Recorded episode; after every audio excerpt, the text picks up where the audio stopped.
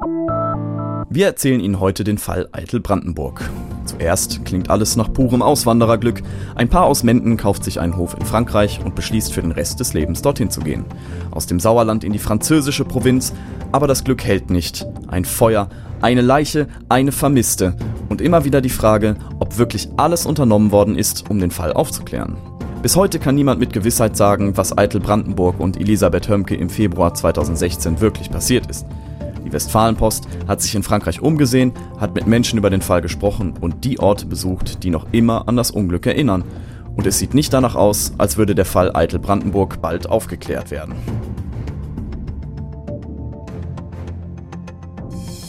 Saint-Georges de la Couée, ein 120-Seelendorf im Departement Sarthe. Die nächste größere Stadt ist Le Mans, bekannt durch das 24-Stunden-Autorennen.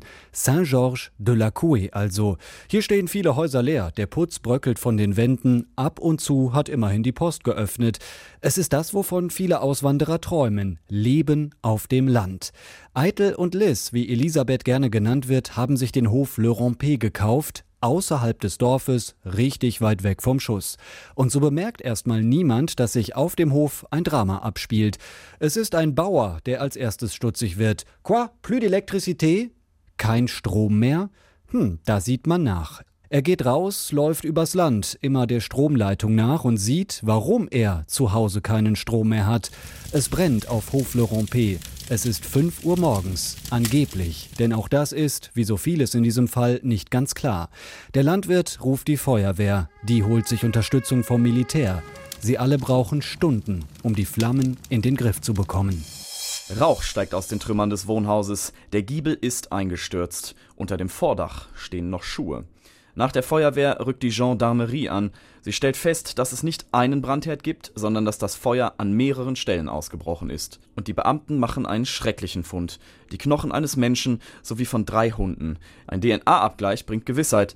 Es handelt sich um die menschlichen Überreste von Eitel Brandenburg, dem Auswanderer aus Menden. Aber wo ist seine Lebensgefährtin Elisabeth?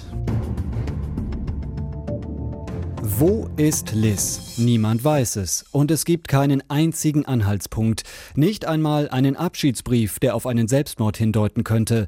Die Gendarmerie rückt mit 20 Mann und einem Bagger an.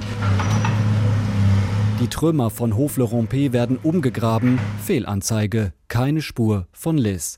Also gehen Taucher in die Teiche auf dem Grundstück. Fehlanzeige.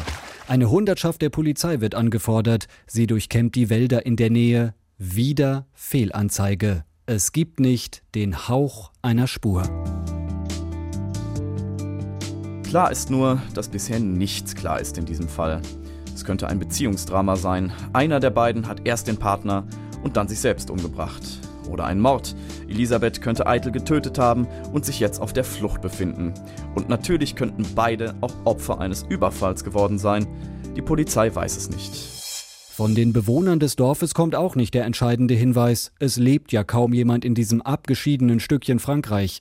Umso natürlicher ist es, dass im Ort über den Fall geredet wird. Ein Brand, eine Leiche, eine verschwundene Frau, das passiert nicht so oft, schon gar nicht im abgelegenen Saint-Georges de la Couée.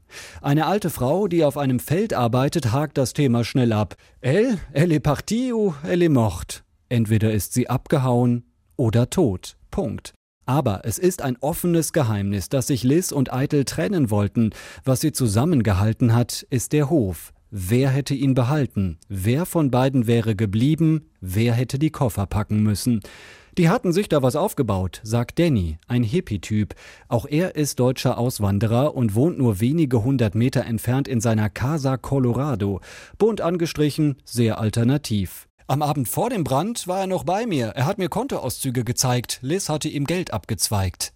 Aha, Geld abgezweigt. Eine mögliche Piste. Aber Danny glaubt nicht, dass Eitel seine Freundin umgebracht und dann den Hof in Brand gesteckt hat. Der war auch nicht betrunken, als er nach Hause gegangen ist, schiebt er noch nach.